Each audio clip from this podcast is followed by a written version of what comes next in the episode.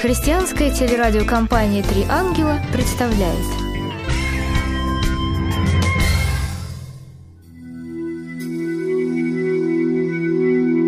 Программа «Лицом к лицу» Здравствуйте, дорогие друзья! В последнее время увлечение спиритизмом приобретает все больший размах. Люди соглашаются с тем, что на Земле происходят какие-то таинственные явления. Многие предсказывают конец света, и людей привлекает все загадочное. Насколько безопасно этим заниматься? На чью территорию мы ступаем? Сегодня мы беседуем об этом с нашей гостьей. Здравствуй, Юля. Здравствуйте. Я хотела бы начать с самого детства. Ты говорила о том, что у тебя был какой-то особенный сон. Что это был за сон, в каком возрасте это произошло? Ну, возраст был очень маленький, это точно лет 5-6. До сих пор я помню все, что было там. Снилось мне, что я уже взрослая девушка, нахожусь в катакомбах темных каких-то подземелье каком-то.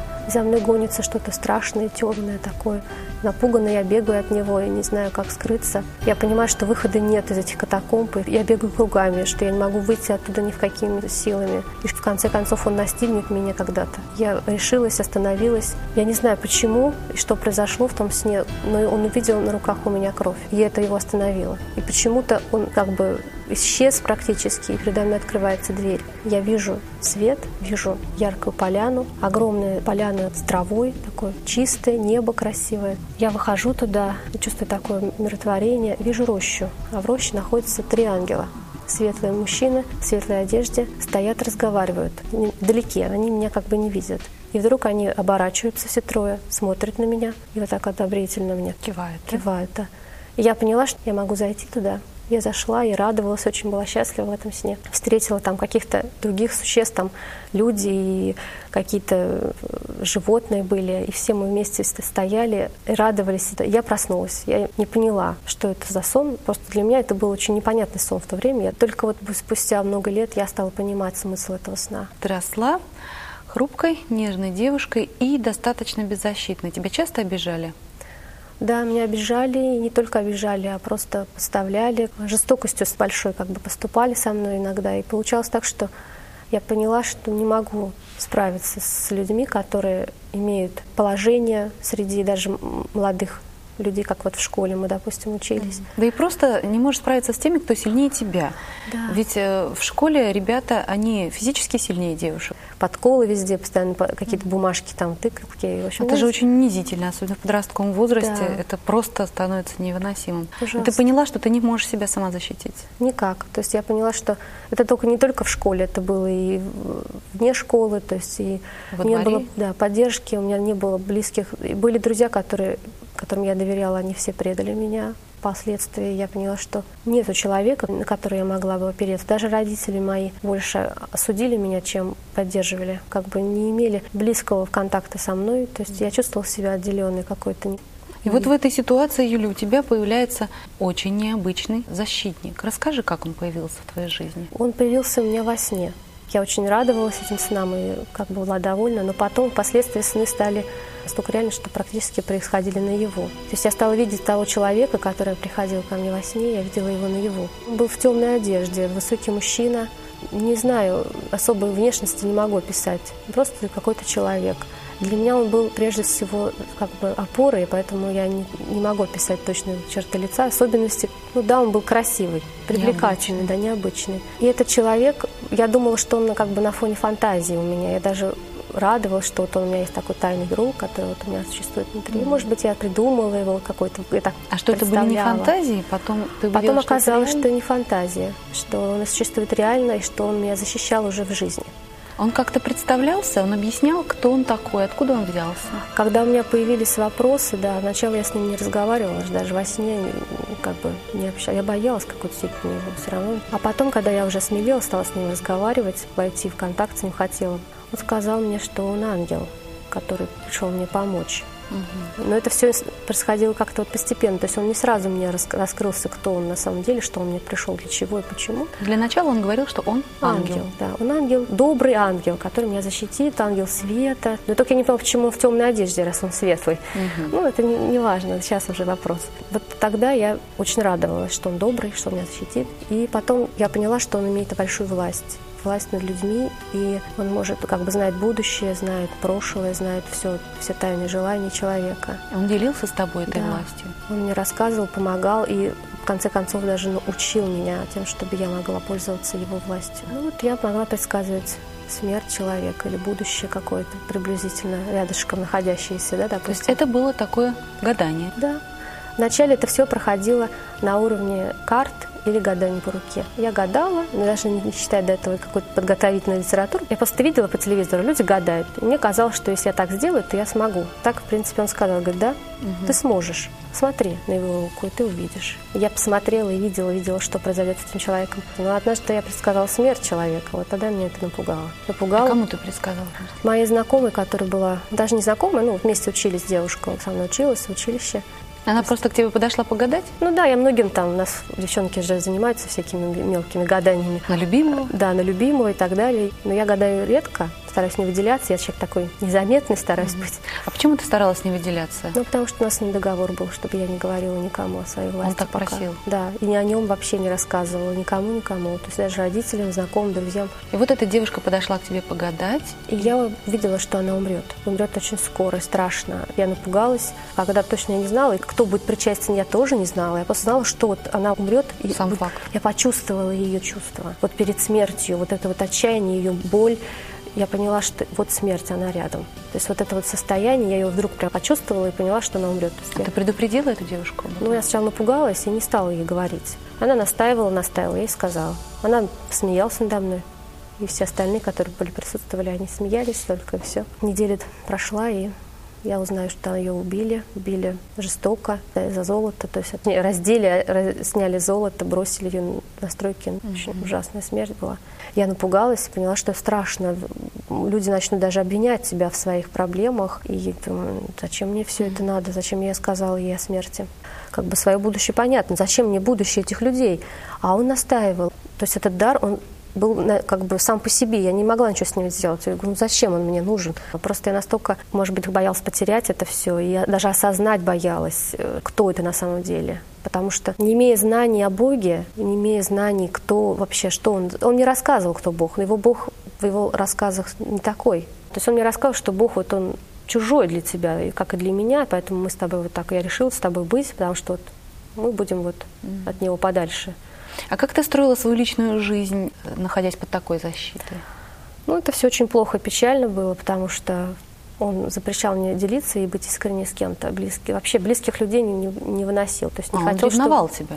Пожалуйста, можешь наврать. То есть он сказал, вот тогда я очень хорошо научилась врать. Я даже никогда не говорила о себе правды. Настолько угу. я была замкнута вот все, что со мной происходило, это была настолько личная информация, которую никто никогда не знал. Когда я вот рассказываю сейчас, это для меня это очень тяжело, потому что спустя года я только научилась говорить об этом. То есть он не разрешал тебе ни с кем откровенничать, никому рассказывать Самое о себе? главное, он не хотел, чтобы я кого-то любила, кроме него. Mm-hmm. То есть я должна была полностью думать только о нем и о его плане, который он хотел совершить для меня. Я не знаю, что это был за план такой.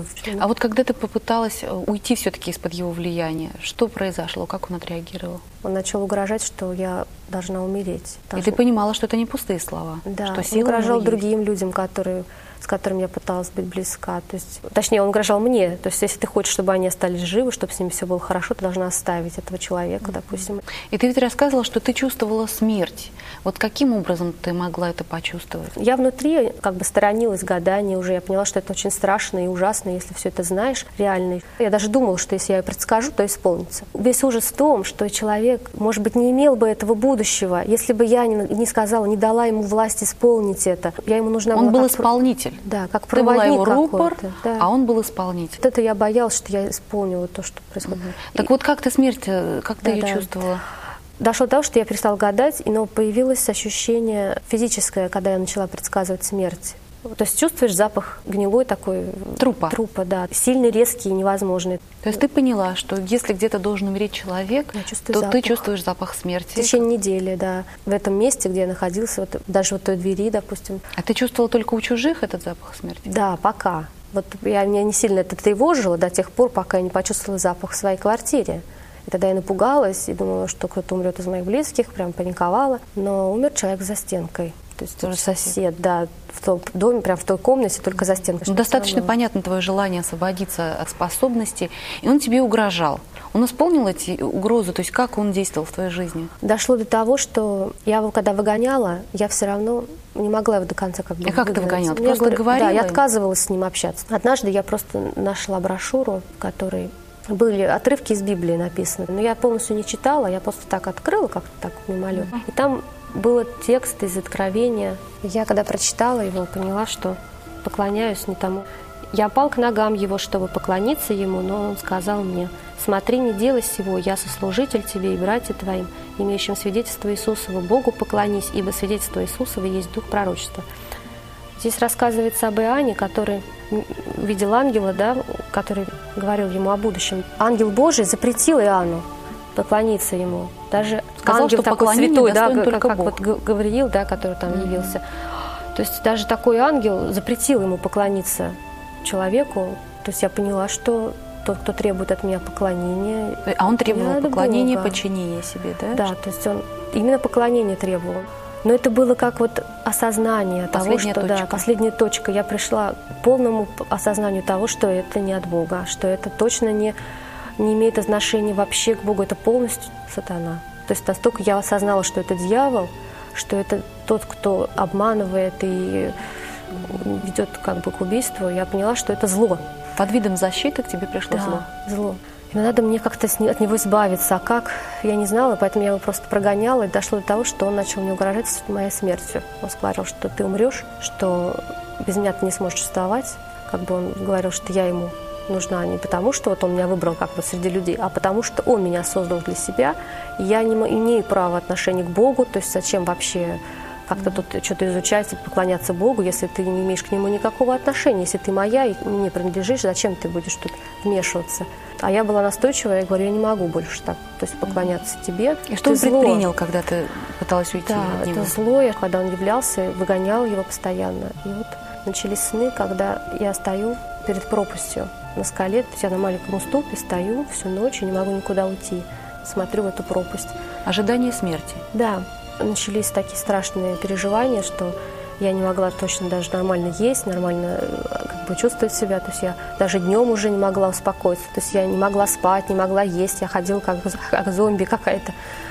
В общем, дошло до того, что я все-таки решилась умереть. То есть я ни ни в какой не соглашалась с ним продолжать поклонение ему, не хотела. И единственным выходом я видела смерть. И смерть для меня была таким удовольствием райским, что наконец-то я избавлюсь от него. Но Бог для меня оставался чужим, потому что я все-таки в сознании держала мысль, что я принадлежу ему и создана этим существом, а не Богом. И когда я пошла на смерть, я уже написала записку, я Богу кинула такую фразу, ну, как бы, если ты хочешь, останови меня. Но я знала, что он не, будет этого делать, что я не ему принадлежу да, то есть как бы, какая тебе разница, типа, до меня. Но Богу, оказывается, было дело, да? Да, оказывается, было очень И он остановил тебя дело. буквально вот э, Прямо перед самым. на пути к крыше, с которой ты хотела спрыгнуть. Да. Потом, Как ты избавилась? Да, потом просто я стала молиться все-таки Богу, хотела, чтобы Бог меня защитил, избавил меня от этого. Я знала, что это, в принципе, будет полностью его решение, спасет меня или нет, я все равно была бы ему благодарна, несмотря на все. И ответ я уже предвижу в том сне, о котором мы говорили в самом начале. Помнишь? Тебе приснилось, что когда это темное существо увидело кровь на твоих руках, оно отступило. Теперь ты понимаешь, что это была за кровь? Да, теперь я поняла, что это была за кровь на руках моих. Это была кровь Христа. Он меня спас, вывел из этого ужаса, который я испытала в своей жизни. Все-таки я стою на своем, мой выбор уже сделан. Я выбрала Бога и возвращаться к этому не хочу. Спасибо, Юля, за твое откровение. Дорогие друзья, пусть эта передача послужит вам предостережением. Помощником и вашей защитой может стать только Христос. Всего вам доброго. До свидания. Миллионы людей в мире, однажды открыв священное писание, обретают будущее и надежду. В путешествии по библейским страницам приглашают вас заочные библейские курсы «Новая жизнь». По окончании курсов вы получаете бесценный подарок – Библию.